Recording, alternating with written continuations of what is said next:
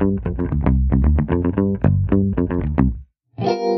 In den vergangenen Tagen habe ich öfter mal gedacht, ich bräuchte eigentlich sowas wie eine Sendung mit der Maus, um diese ganze Geschichte zu verstehen. EZB-Anleihen, EU-Recht, Urteil des Bundesverfassungsgerichts dazu, Subsidiaritätsprinzip, Ultravirus. Ja, mir wird da ganz schwindelig. Und wenn ich dann bei unserem Ressortleiter Staat und Recht ins Büro laufe und er mir erzählt, na ja, dieses Urteil des Bundesverfassungsgerichts, das hat die Sprengkraft, uns, Deutschland, letztlich von der EU zu entfernen oder sogar zu trennen, dann wird mir klar, wir Nicht-Juristen sollten uns das vielleicht doch mal in Ruhe anschauen und verstehen, zumindest den Versuch starten. Wir versuchen das heute zusammen. Ich hoffe, Sie haben Lust, mich auf dieser Reise in diese juristischen Gewässer zu begleiten. Wir sprechen mit dem, der die Lawine überhaupt erst ausgelöst hat, dem Anwalt und CSU-Politiker Peter Gauweiler. Und danach streiten Corinna Budras aus unserem Einspruch-Podcast und Reinhard Müller, der Leiter unseres Rechtsressorts, miteinander, auf welche Seite wir uns jetzt schlagen sollten. EU-Recht oder Grundgesetz? Was hat Vorrecht und welche Konsequenzen hat das Urteil des Bundesverfassungsgerichts? Ich bin sehr gespannt und damit herzlich willkommen beim FAZ-Podcast für Deutschland an diesem Freitag, den 15. Mai. Ich bin Andreas Krobock. Schön, dass Sie dabei sind. Als ich mich in den letzten ein, zwei Tagen in das Thema eingearbeitet habe, da muss ich wohl auf meine Kolleginnen und Kollegen hier einen etwas angespannten Eindruck gemacht haben, was natürlich damit zusammenhängt, dass es sich um, ja, durchaus harte Kost handelt. Ist ja im normalen Leben häufig so, dass man solche juristischen Sachverhalte als Otto Normalmensch nicht so richtig versteht und dann vielleicht auch darauf verzichtet, über die Überschrift zum Thema hinaus weiterzulesen. Ich bin dann jedenfalls als Muffbold bezeichnet worden. Ähm, und das wäre dann auch meine erste Frage an unseren ersten Gast gleich, denjenigen, der die Klage überhaupt erst vor das Bundesverfassungsgericht gebracht hat, Peter Gauweiler. Hallo, Herr Gauweiler. Grüß Gott, Herr Grubock. Herr Gauweiler, sind Sie auch ein Muffbold? Dass ich manchmal muffig bin, höchstwahrscheinlich ja. Und äh, würden Sie sich eher als Quertreiber oder als Freigeist bezeichnen? Man kann sich selber nie richtig einschätzen. Das ist wie mit der eigenen Stimme. Wenn Sie Ihre Stimme am Tonband hören, sagen Sie, das bin ich nicht. Und alle Leute sagen, du klingst halt so.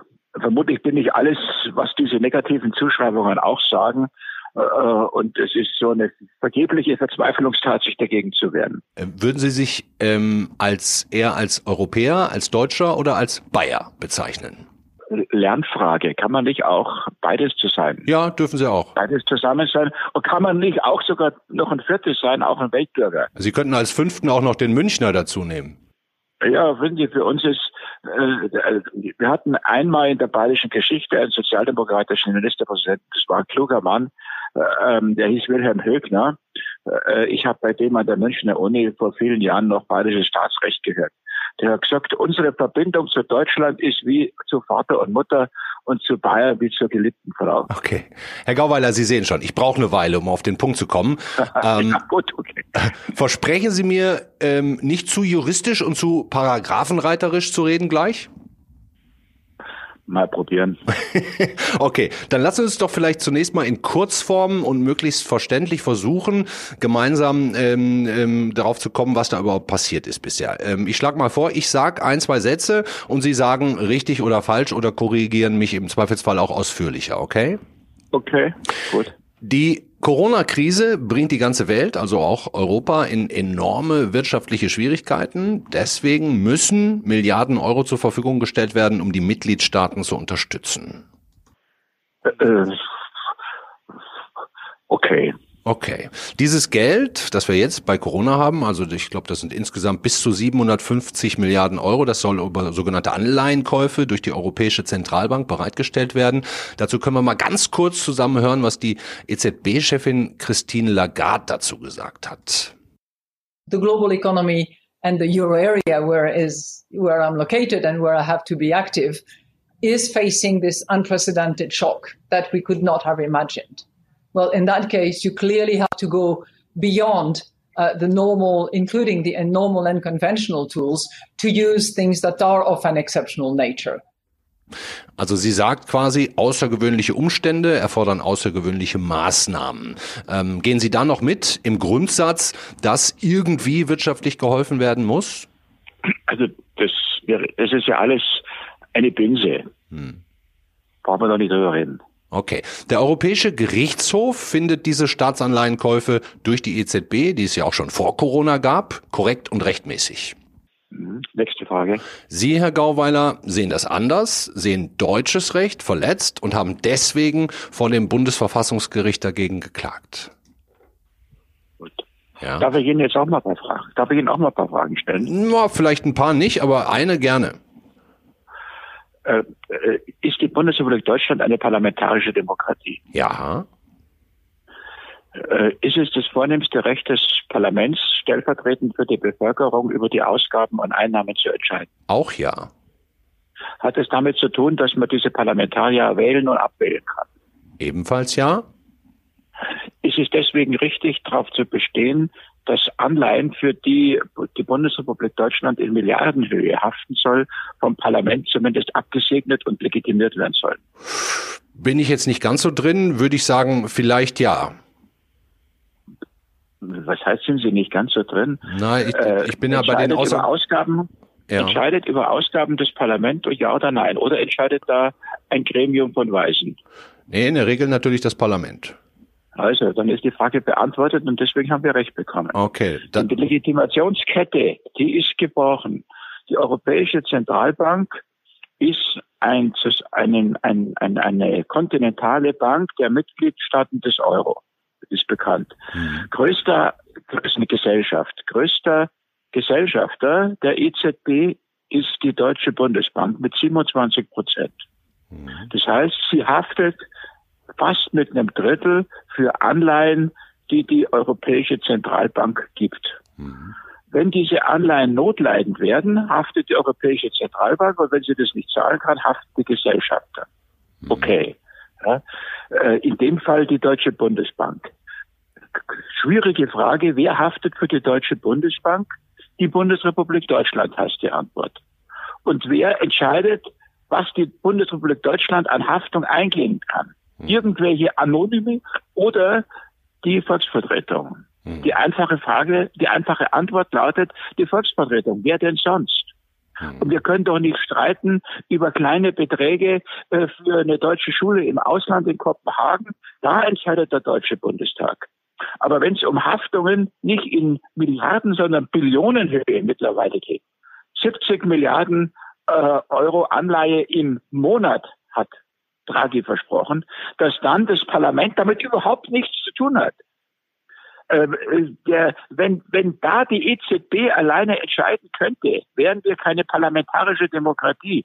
Und der Verfassungsrichter Huber hat völlig richtig ähm, recht, wenn er sagt, äh, Frau von der Leyen, wenn die mit ihrem Satz hätte, dass immer, immer, immer die, äh, äh, die äh, europäischen Entscheidungen zum Beispiel über unser Grundgesetz gehen. Dann müssten wir aus der Veranstaltung austreten. Okay, Herr Gauweiler, soweit habe ich das, glaube ich, jetzt verstanden. Aber jetzt stellt sich natürlich die, die nächste Frage, welche Konsequenzen hat das Ganze, hat dieses Urteil? Ähm, wenn es jetzt hart auf hart käme, könnte es ja auch Europa entzweien. Würden Sie dann sagen, egal, in letzter Konsequenz müssten wir auch das in Kauf nehmen? Äh, also nochmal, das Europäische an Europa ist die Demokratie. Und ähm, ein, ein ein, ein, einen geeinten Kontinent weitgehend äh, und, äh, der unter antidemokratischen Kräften fast geeint ist. Das hatten wir ja in den letzten, mal vorsichtig ausgedrückt, 250 Jahren schon ein paar Mal. Das ist nicht das Ziel. Die Einheit ist kein Selbstwert, sondern die Freiheit, Demokratie, Wohlstand. Hm. Also und äh, es ist doch es ist doch ganz klar, man, dass das Bundesverfassungsgericht in seinem Urteil äh, ähm, eigentlich die mildeste Form, die mildeste Form gebracht hat. Ähm, äh, und da stimme ich dem Finanzminister Scholz zu. Er sagt, das werden wir ja noch leisten können, eine Begründung abzugeben, wenn wir überzeugt sind, dass diese strittigen Anleihen, genannt PSPP, dass sie richtig sind, dann muss die Verhältnismäßigkeitsprüfung gemacht werden. Hm. Was Verhältnismäßigkeitsprüfung ist, da brauche ich auch kein juristisches Studium dafür. Also ähm, äh, darf ich äh, bei Corona ganz bestimmte Einschränkungen machen? Ja. Darf ich deswegen alle Infizierten in den Kerker werfen? Nein, weil es nicht verhältnismäßig wäre. Mhm. Deswegen muss die Abwägung des Für und Wider transparent sein. Mhm. Äh, es ist eigentlich schlimm genug, dass man darüber rumbetteln muss. Und der Europäische Gerichtshof hat selber in einem Urteil, das ich erstritten habe, das, wenn Sie es genau wissen wollen, sogar meinen Namen trägt, erklärt, es geht nicht an, da war es gegen Draghi, dass die Europäische Zentralbank äh, Geschäfte in dreistelliger Milliardenhöhe nur mit einer Presseerklärung begründet. Mhm. Nur will der EuGH neuerdings von dieser alten Festlegung nichts mehr wissen. Und dann hat äh, ähm, äh, hat das Bundesverfassungsgericht erklärt, also der EuGH legt die europäischen Verträge aus, aber wir legen das Grundgesetz aus. Und nachdem das Grundgesetz, wie wir ja früher vorhin gemeinsam festgestellt haben, eine parlamentarische Demokratie ist, darf die Deutsche Bundesbank, die ja dem Grundgesetz verpflichtet ist, derartige Geschäfte nur dann mittragen, wenn die demokratische Legitimation, zu der auch die Verhältnismäßigkeitsprüfung, die nachprüfbare Verhältnismäßigkeitsprüfung gehört, wenn die durchgeführt ist. Hm. Und er hat den Betreffenden dafür jetzt drei Monate Zeit gegeben, das zu tun. Wenn Sie es leisten, ist es okay. Wenn hm. Sie es nicht leisten, dürfen wir uns daran nicht mehr beteiligen. Ja, Spiegel Online hat oder der Spiegel hat äh, vor ein paar Stunden quasi exklusiv vermeldet, angeblich, das muss dann alles auch noch unter Vorbehalt stehen, dass die EZB da jetzt nicht mehr drauf reagieren wird und auch keine Erklärung abgeben wird. Ähm, das heißt, äh, wir, wir kommen da auf jeden Fall in eine schwierige Situation und deswegen muss ich Ihnen die Frage jetzt einfach nochmal stellen. Ähm, das heißt, wenn das alles, was in Europa passiert, mit deutschem Grund Gesetz mit deutschem Recht nicht vereinbar ist, dann können wir halt nicht mehr mitmachen in der EU. Dann kann, also wenn es, wenn diese Verhältnismäßigkeitsprüfung, auf die die Bundesregierung und der Bundestag hinwirken muss, müssen, bis zum 5. August nicht vorliegt, kann die Bundesbank an diesem PSPP-Programm nicht mehr mitwirken. Und wenn sie, wenn sie einen Tag länger trotzdem mitwirkt, dann sind wir im Bereich der Amtshaftung von den jeweils Einzelnen. Das ist ganz einfach. Aber wenn sie da dann nicht mehr mitwirken würde, dann, Herr Gauweiler, da werden Sie mir doch zustimmen, haben wir ein Riesenproblem in Europa. Ja, also ich, ich, ich sehe ehrlich gesagt kein Problem. Äh, ähm, ich sehe das Problem viel größer äh, äh, für, für die jeweiligen Organmitglieder der Bundesbank und der Bundesregierung, wenn sie sich in auf ein Programm einlassen würde, das keine verfassungsrechtliche Legitimation hat. Dann hätten die echt Ärger, dann bräuchten die alle gute Anwälte für die Zukunft. Hm. Abschließende Frage, Herr Gauweiler. Wie fänden Sie es, wenn Sie in die Geschichte eingehen würden als derjenige, der mit seiner Klage die EU ins Wanken gebracht hat? Ich glaube, wir haben sie damit stabilisiert nochmal, das Europäische an Europa ist nicht die eine Telefonnummer und ist nicht, dass ähm, äh, eine kleine Gruppe von Leuten und Experten äh, wie in der Wohlfahrtsdiktatur ähm, äh, 700 Millionen Menschen ihren Willen aufzwingen können, sondern ist die parlamentarische Legitimation, der parlamentarische Legitimationsstrang. Mhm. Und ist im Fall der Europäischen Union die Einzelermächtigung. Mhm. Und das durchzusetzen, ist die Basis dafür, dass die EU überleben kann. Mhm. Jetzt muss ich doch nochmal hinterher fragen. Ähm, ja, bitte. Warum machen Sie das eigentlich, Herr Gauweiler, diese Klagen? Woher nehmen Sie die Motivation? Und so wie ich Sie reden höre, sind, stehen Sie ja auch wirklich dahinter und, und, und regen sich auch auf. Ähm, wo nehmen Sie das her? Das ist jemand, politisches Interesse äh, hat man oder hat es nicht. Ich nehme es keinem übel, der es nicht hat. Äh, mich interessieren diese Dinge und die Beschäftigung mit der öffentlichen Sache. Und ich freue mich, dass ich jetzt im Alter äh, äh, in der Situation bin wie, wie, wie Cicero, äh, nämlich sowohl Politik wie Jura machen zu können. Das macht viel Spaß und wem es interessiert, ich kann es auch empfehlen. Okay. Peter Gauweiler, herzlichen Dank für das sehr interessante Gespräch. Ich danke Ihnen. Peter Gauweiler, der Hüter des Grundgesetzes, der auch nicht davor zurückschreckt, vor den höchsten Gerichten zu klagen, um Recht zu bekommen, egal was es kostet. Was es Europa kosten könnte, auch Deutschland, das würde ich gerne als nächstes besprechen. Und zwar mit Corinna Budras aus unserem Einspruch-Podcast-Team und Reinhard Müller, dem FAZ-Ressortleiter Staat und Recht. Hallo, ihr beiden. Hallo. Hallo.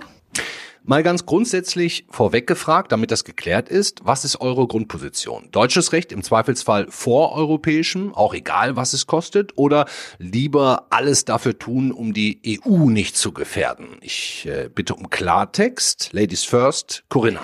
Also ganz klar, das Europarecht hat Vorrang, ähm, nicht um jeden Preis. Also das deutsche Recht, das Bundesverfassungsgericht darf schon eingreifen, allerdings nicht so wie vergangene Woche. Ja, Reinhard. Europarecht, Europarecht hat grundsätzlich Vorrang, sonst würde die Gemeinschaft gar nicht funktionieren. Trotzdem hat das letzte Wort für Deutschland das Bundesverfassungsgericht. Und es war auch überfällig, dass irgendwann ein Stoppschild aufgestellt wurde nach Jahrzehnten der Leitplanken und der Mahnungen Warnungen, aber nicht zum Selbstzweck als La Polar, sondern in der Sache begründet. Also das letzte Wort im Extremfall hat Deutschland. Nun ist es ja so, dass das Bundesverfassungsgericht die EZB gebeten hat, eine dezidierte Begründung für ihre Anleihenkäufe zu geben. Und wie der Spiegel heute Mittag äh, exklusiv meldet, hat Christine Lagarde, die EZB-Chefin, das abgelehnt. Corinna, ähm, was heißt das denn im Umkehrschluss, dass das Karlsruher Urteil so bleibt, wie es ist und wir dann der EU keine Kohle mehr geben, salopp gesprochen? Ja, also das müsste eigentlich die Konsequenz sein. Also ich bin gespannt, ob es tatsächlich so weit kommt. Also ehrlich gesagt überrascht mich das jetzt nicht, dass Christine Lagarde das so sagt. Dann als EZB-Präsidentin ist sie natürlich nur dem EuGH unterworfen und nicht dem Bundesverfassungsgericht. Und dann könnte ja jeder kommen. So war immer die Argumentation in der vergangenen Woche. Also auch das französische oder das italienische Verfassungsgericht. Also da musste sie in der Tat eine Grenze ziehen. Die Frage ist nur, ob es sich nicht vielleicht doch noch auf anderem Wege ähm, ja, erreichen lässt, dass da eine Abwägung stattfindet, mit der sich vielleicht die Bundesregierung, und darauf kommt es ja jetzt an, die Bundesregierung also zufrieden geben kann. Mhm. Welche Rolle spielt genau die Bundesregierung jetzt? Was können die überhaupt ähm, entscheiden angesichts dieser höchsten Urteile vom Europäischen Gerichtshof und ähm, der ähm, des Bundesverfassungsgerichts, Reinhard? Adressat ist in der Tat die Bundesregierung, der Bundestag und die Bundesbank, die ja als deutsche Staatsorgane und Verfassungsorgane direkt verpflichtet sind, die Urteile aus Karlsruhe zu befolgen. Und die sind ja auch verpflichtet, auf diese Verhältnismäßigkeitsprüfung, die Karlsruhe angemahnt hat, hinzuwirken. Die EU ist ja auch insgesamt eine Veranstaltung der Zusammenarbeit. Das heißt, selbst wenn ich jetzt sage, das eine oder andere Verfassungsgericht, das ist ja übrigens nicht nur Karlsruhe, hat etwas eitel und nationalistisch oder egoistisch reagiert, muss man trotzdem doch sagen, wir müssen irgendwie zusammen weiterkommen und verhindern, dass die Union auseinanderfliegt. Und hier scheint es mir nicht so schwer zu sein, über den eigenen Schatten zu springen und eine Begründung für diese Anleihekaufprogramme ein bisschen auszuwalzen und das etwas ausführlicher zu gestalten, ohne jetzt den Eindruck zu erwecken, man kriecht Karlsruhe hinterher. Und dann wäre die Sache eigentlich schon wieder in Ordnung. Mhm. Reinhard, wir haben gestern auch schon ein bisschen länger dazu gesprochen in deinem Büro. Du hast einen Leitartikel auch geschrieben, den packe ich im Übrigen in die Shownotes, kann jeder nachlesen. Ähm, glaubst du, dass dieses Urteil tatsächlich einen Keil zwischen die Mitgliedstaaten treiben könnte oder sogar das Zeug dazu hat, die EU, den Euro zu gefährden? Kann man sich wirklich davon abhängig machen, von diesen grundsätzlichen Euro-Gegnern, wie sie auch in Polen anzutreffen sind, ähm, dass die das jetzt benutzen, ist nicht so überraschend. Andererseits haben die auch schon vorher gesagt, der EuGH interessiert uns nicht und in Europa suchen wir uns das raus, was uns am besten passt, Rosinenpickerei. Deswegen glaube ich, wenn man der Meinung ist, das kann man begründen, das kann man, glaube ich, dann muss man das Urteil auch aussprechen, fällen. Ein letztes EZB-Urteil ist kurz vor dem Brexit gegangen. Da hätte man auch sagen können, ah, können wir das jetzt machen? Aber ich glaube, die vernünftigen Europäer, die in der Mehrzahl sind, äh, können das einschätzen und man darf sich nicht von den Spinnern abhängig machen. Mhm. Corinna, du hast mit deinem Kompagnon Konstantin van Linden im äh, Einspruch-Podcast diesen Mittwoch, auch vergangenen Mittwoch, äh, schon ausführlich über das Thema gesprochen. Auch da sind Links in den Shownotes. Kann es passieren, dass andere Mitgliedstaaten nun auch anfangen, quasi nach deutschem Vorbild mit ihren Gerichten gegen die EZB oder die EU-Kommission zu klagen und dann auch zu urteilen? Peter Huber hat ja auch im Interview mit der FAZ deutlich gemacht, dass das ähm, ja auch schon in der Vergangenheit mal passiert ist, dass man sich auch auf Abwege begeben hat, also in dem EuGH, der die Gefolgschaft verweigert hat. Das ist auch in anderen ähm, Staaten schon passiert, ist also gar kein deutsches Novum. Aber natürlich hat es ganz besonders Gewicht, wenn Deutschland das tut. Ne? Als großer Staat, als auch ähm, Staat, der ähm, viel beizutragen hat bei der EZB, in der EZB, also auch im Rahmen dieses Anleiheprogramms übernimmt ja Deutschland wirklich einen großen Teil. Ja, da ist ja die Bundesbank sehr aktiv aktiv. Also das hat schon natürlich Gewicht. Wobei natürlich wahrscheinlich nur die Staaten klagen wollen würden, die eher Geberländer als Nehmerländer sind, oder? Ja, wobei man sich ja auch umgekehrt vorstellen kann, dass es auch Länder gibt, die vielleicht ein Interesse daran haben, dass die EZB noch aktiver wird. Ne? Also es geht ja tatsächlich immer in beide Richtungen. Reinhard, wie kommen wir denn jetzt einigermaßen ohne Schaden und ohne die EU den Euro zu gefährden aus der Nummer raus? Oder müssen wir das deiner Meinung nach erstmal gar nicht? Doch, es ist schon das Bemühen von allen Beteiligten erforderlich. Und ich glaube, man kommt nur raus, wenn man sich erinnert, dass Europa eben nur so funktioniert, funktioniert hat. Die Gründung war ja auch ganz anders und da hat auch keiner noch von Vorrang geredet. Und ähm, das hat sich dann sozusagen entwickelt. Je enger die Union zusammenwuchs, desto mehr haben die Mitgliedstaaten gesagt, Moment mal, was war eigentlich verabredet? Gerade Karlsruhe, vielleicht auch eine besondere besonderer deutscher Glaube an das Recht. Aber ich glaube in der Tat, ohne Zusammenraufen und den Willen zur Zusammenarbeit geht es nicht. Ich bin aber eigentlich optimistisch, dass die, der gute Wille auch noch aufgebracht wird. Hm, nun wird es ja aller Voraussicht nach dann erstmal noch ein Vertragsverletzungsverfahren geben gegen Deutschland. Zumindest wird es eingeleitet, fast schon witzigerweise von einer Deutschen, Ursula von der Leyen, der Chefin der EU-Kommission. Corinna, was droht denn da überhaupt als Strafe? Das ist auch in, interessant, wie das jetzt schon aus rausgeholt wird äh, zu diesem Zeitpunkt, denn im Moment kann man ja auch sagen, ist noch nicht viel passiert. Es gab die mahnenden Worte aus Karlsruhe. Ähm, es gab äh, die Tatsache, dass man explizit gesagt hat, man folgt dem EuGH in dieser Sache nicht. Aber wie Reinhard ja schon sagte, tatsächlich, es gibt ja die Möglichkeit, da elegant noch rauszukommen. Es wird natürlich schwierig, aber es ist ja noch, das Kind ist noch nicht in den Brunnen gefallen. Ne? Wir haben noch drei Monate Zeit bis Anfang August. Ähm, und dann erst muss die Bundesbank entscheiden, ob sie bei dem Anleihekaufprogramm äh, mitmachen darf oder ob sie sich zurückzieht. Erst dann werden wir tatsächlich richtig vertragsbrüchig. Und am Ende stehen natürlich, wie stets in solchen Fällen, ja, ähm, Geldzahlungen. Ne? Also dann wird Deutschland und äh, eben als Land, als Mitgliedstaat verurteilt, Geld zu zahlen. Äh, das ist ja eine Ermessensfrage, ob man einleitet. Ähm, und dann muss man sehen, wie es aussieht ausgeht. Und ich glaube aber selbst im Fall einer Verurteilung Deutschlands, das ist ja auch nicht ganz selten auf anderen Gebieten, ähm, genau kann man auch rauskommen, aber in der Tat, man könnte jetzt auch erstmal gucken, wie entwickelt sich das? Man hat ein Urteil, aber man hat noch nicht den Konflikt eigentlich aktuell. Mhm. Die Bundeskanzlerin Angela Merkel hat sich auch schon zum Sachverhalt geäußert, ein bisschen zurückhaltend, aber lasst uns doch mal ganz kurz noch zusammen einen ganz kleinen Ausschnitt hören. Also erstmal ähm, haben wir die Entscheidung des Bundesverfassungsgerichts äh, zu respektieren und das tue ich selbstverständlich auch.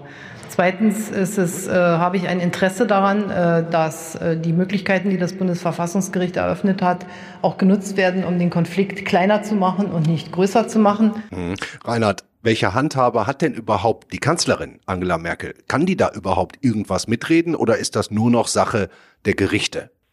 Also die Kanzler hat natürlich alle Möglichkeiten, politisch auf politische Organe Einfluss zu nehmen, wie das ja auch geschieht. Äh, und informelle Kontakte gibt es natürlich auch zu anderen Organen, aber im Grunde ähm, ist ja nicht ohne Grund das Bundesverfassungsgericht unabhängig, die Bundesbank unabhängig und der Europäische Gerichtshof unabhängig.